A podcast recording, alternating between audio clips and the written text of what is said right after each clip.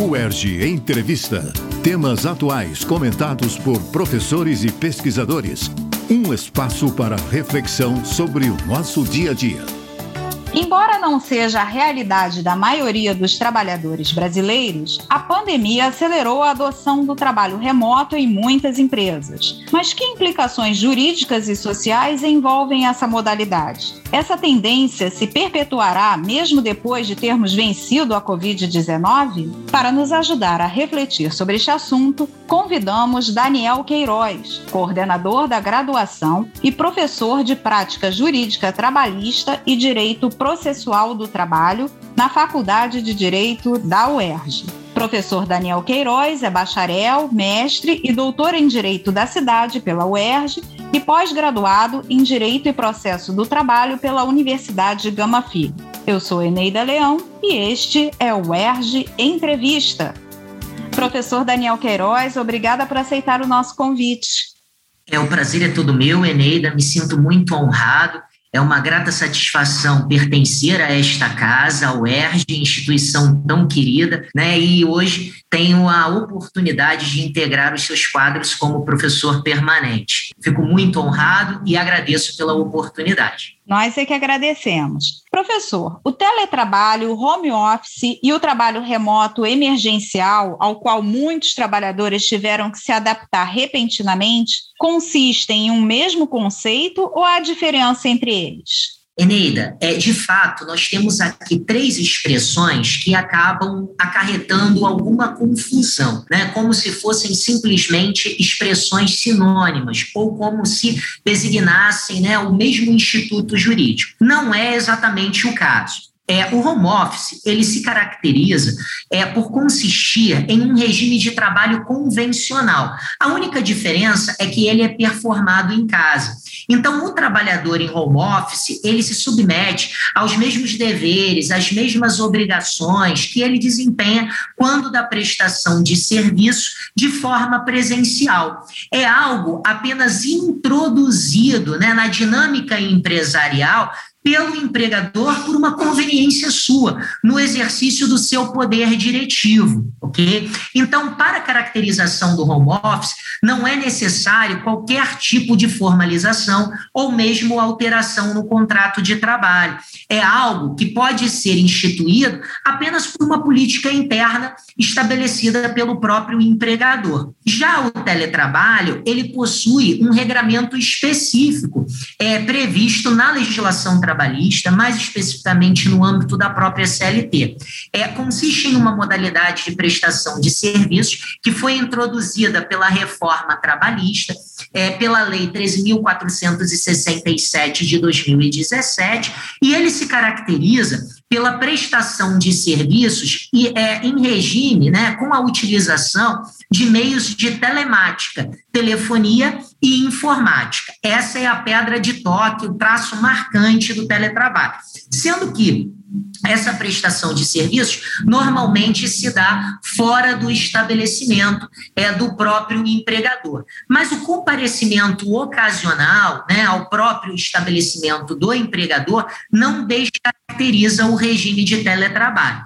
É, é digno de nota que o teletrabalhador ele está excluído do controle de jornada por determinação expressa do artigo 62 da CLT. Então essa seria uma diferença também em relação ao trabalhador em home office, que continua submetido ao regramento do trabalho presencial. Né? Quando ele presta o serviço em casa, é como se ele estivesse no estabelecimento do empregador, né, com os mesmos direitos e deveres. Né? É, então, eu diria o seguinte: a, as principais distinções seriam o fato do home office não estar disciplinado em lei, não ter um regramento específico, o teletrabalho tem normas próprias que foram introduzidas pela reforma trabalhista, e o teletrabalhador não está submetido ao controle de jornada. Ok? É, por fim, eu queria só destacar o trabalho remoto emergencial, que foi esse instituído no período pós-pandemia ou como uma decorrência da própria pandemia do novo coronavírus. Ele foi instituído pelo artigo 4 da MP 927 que teve um período de vigência de 22 de março de 2020 a 19 de julho de 2020, né? E ele teve como principal característica, né, atender aquelas situações em que se verificou uma necessidade de se realizar uma transição do regime de trabalho presencial para o regime de trabalho remoto. Veja que na normativa da própria CLT, né, a princípio, nós já teríamos a contratação do trabalhador no regime de teletrabalho, sendo que também é possível essa transição, mas num lapso temporal mais amplo, de 15 dias. No trabalho remoto emergencial, essa transição se deu em um, em um período muito mais curto, pelas necessidades de momento, é, e bastou uma comunicação do empregador ao seu empregado com uma antecedência de 48 horas por escrito, valendo o envio de um e-mail para tal finalidade, ok? Para estabelecimento desse novo regime de prestação de serviços e para migração do regime presencial para o regime de teletrabalho.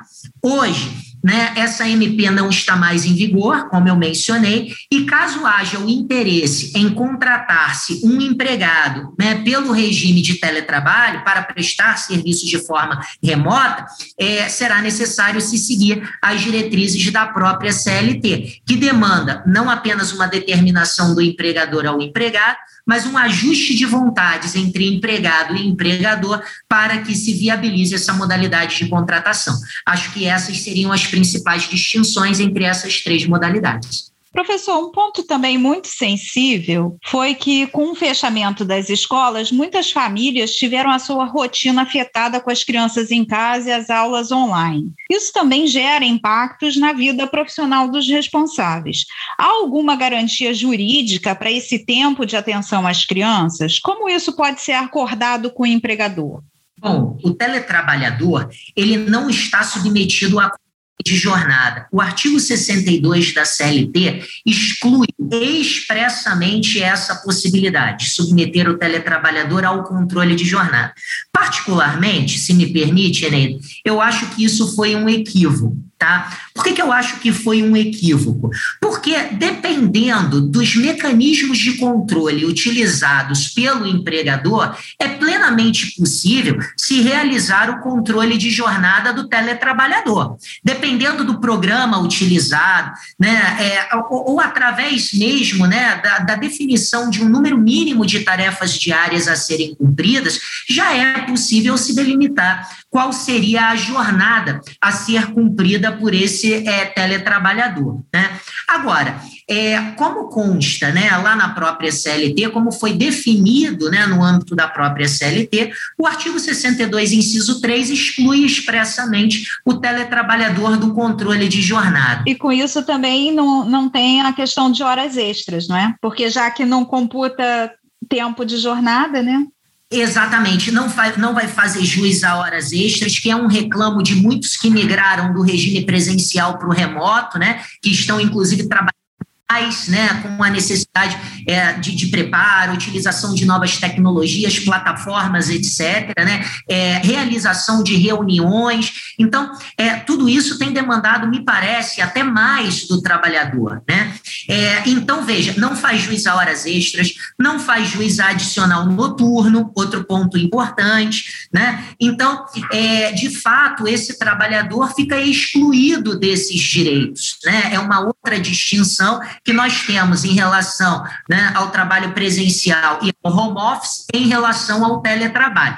Então, esse, esse período né, que o teletrabalhador tem que se dedicar também ao zelo, ao cuidado com a sua família, é, aos seus filhos, que agora também estão em homeschooling, né? É, é, esse período é, é, ele não passa por um controle por parte do empregador, né? É, não há qualquer garantia específica a esse teletrabalhador.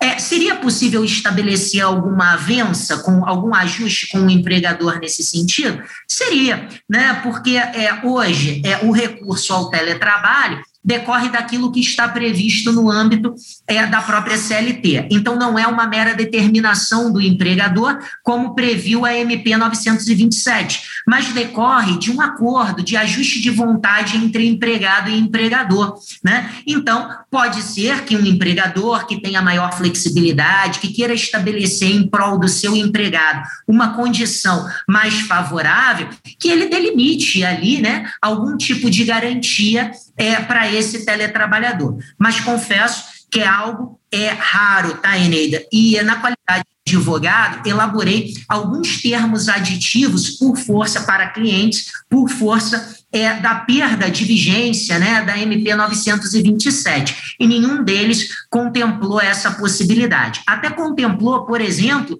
é, até, alguns até contemplaram um adicional ou, ou de áreas de teletrabalho, né? Porque o artigo 4 da própria MP 927 e também a CLT, nesse sentido há uma aproximação entre os dois regramentos, estabelece que as despesas que o empregado passa a assumir, né, com a utilização de equipamentos, é, periféricos, né, é, estrutura mesmo para a realização do teletrabalho, né, do trabalho é, à distância, né, é, como, por exemplo, uma internet banda larga de melhor qualidade, o consumo de energia na sua uhum. própria né, é que tudo isso pode ser objeto de entre o empregado e o empregador. Então, alguns até previram, digamos assim, uma indenização por esses gastos que passaram a ser assumidos pelos seus empregados, né, em trabalho remoto e que antes incumbia a ele próprio o empregador. Né? Mas, Mas mas, mas não isso... qualquer disciplina em relação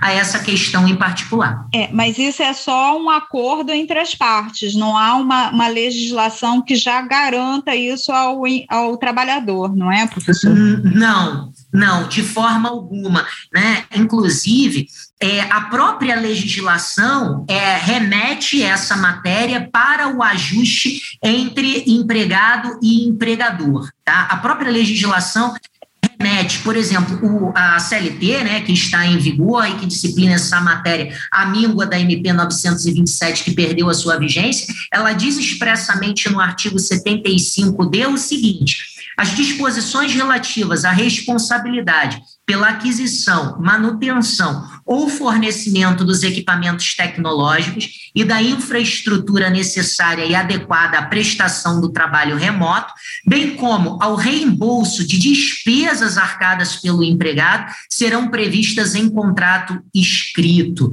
Né? Então, é, remete justamente para um ajuste entre empregado e empregador, não havendo qualquer norma de caráter impositivo, cogente. E o mesmo artigo 75D, importante destacar, exclui essas utilidades da remuneração do empregado. Né? É, deixa de forma expressa que, ainda que o empregador arque com essas despesas, que elas não integram a remuneração do empregado para qualquer fim. É o parágrafo único que dispõe as utilidades mencionadas no caput deste artigo não integram a remuneração uhum. do Acho que isso também é relevante se destacar. Com certeza.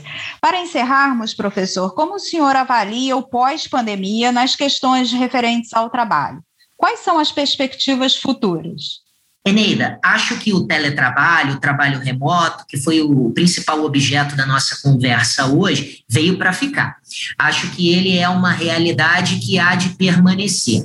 Dentre aquelas medidas elencadas na MP 927 e na MP 936, que mais tarde foi convertida na Lei 14.020, embora todos esses diplomas legais não estejam mais em vigor, né, medidas essas que visavam a preservação do emprego e da renda, me parece que o teletrabalho é a, a medida que tem maior propensão de vir a ser adotada no longo prazo, no período pós-pandemia, pelos empregadores. Okay? Isso porque me parece que ele representou uma verdadeira economia para os empregadores, no que toca a gastos com infraestrutura física, né, é, com é, despesas né, correntes do dia a dia. Né, é, acredito que representou também é, uma economia né, é, no que tange a material de consumo, né, é, diminuir o risco, por exemplo, também do seu empregado sofrer um acidente de trabalho em itinere,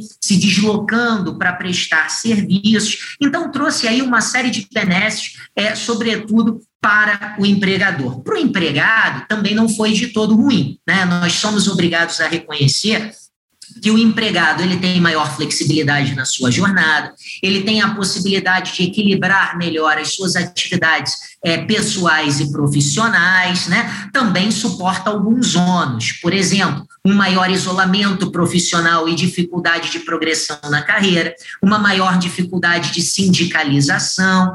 É, então, é, é, ônus e bônus. Né? É, é, até interessante que, por exemplo, o Código de Trabalho de Portugal estabeleceu o teletrabalho como modalidade de trabalho subordinado, ou seja, é, como é, é, relação de emprego, mas limitou é, o período em que um mesmo trabalhador poderia ficar submetido ao regime de teletrabalho a um período máximo de três anos, levando em consideração essas especificidades. O nosso regramento não fez o mesmo. Né? Mas eu acredito que, tendo em vista essas características, é algo que tende a permanecer, principalmente com a utilização cada vez mais disseminada desses meios de telefonia e informática que acabam caracterizando a, as novas formas de prestação de serviços no âmbito do mercado de trabalho brasileiro e mundial. Então, me parece que veio para ficar, e dentre as medidas que foram elencadas, é aquela que tem maior propensão de utilização a longo prazo. E, professor, como essas relações de trabalho podem ser melhor reguladas?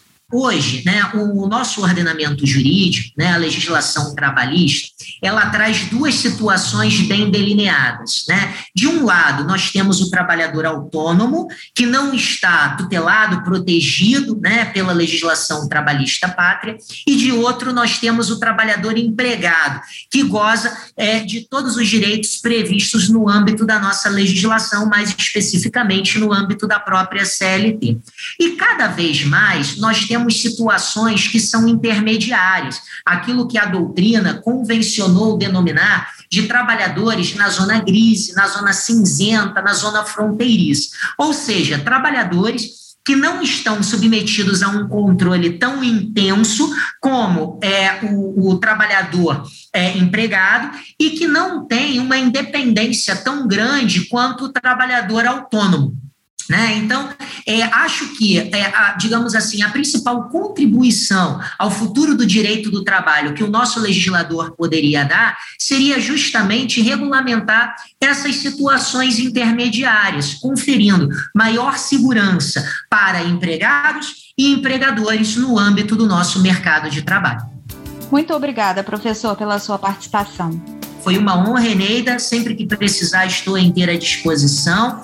É, espero que essa minha pequena e modesta contribuição tenha sido interessante e que possa servir é, para esclarecer as eventuais dúvidas dos nossos ouvintes. Precisando, é só chamar. Com certeza. No ERG Entrevista de hoje, conversamos com o professor Daniel Queiroz sobre o trabalho remoto. Acompanhe a Rádio ERG em www.cte.erg.br barra Rádio ERG e siga-nos no Facebook e no YouTube e nas principais plataformas de podcast. UERJ Entrevista. Produção Rádio UERJ. Realização Centro de Tecnologia Educacional. CTE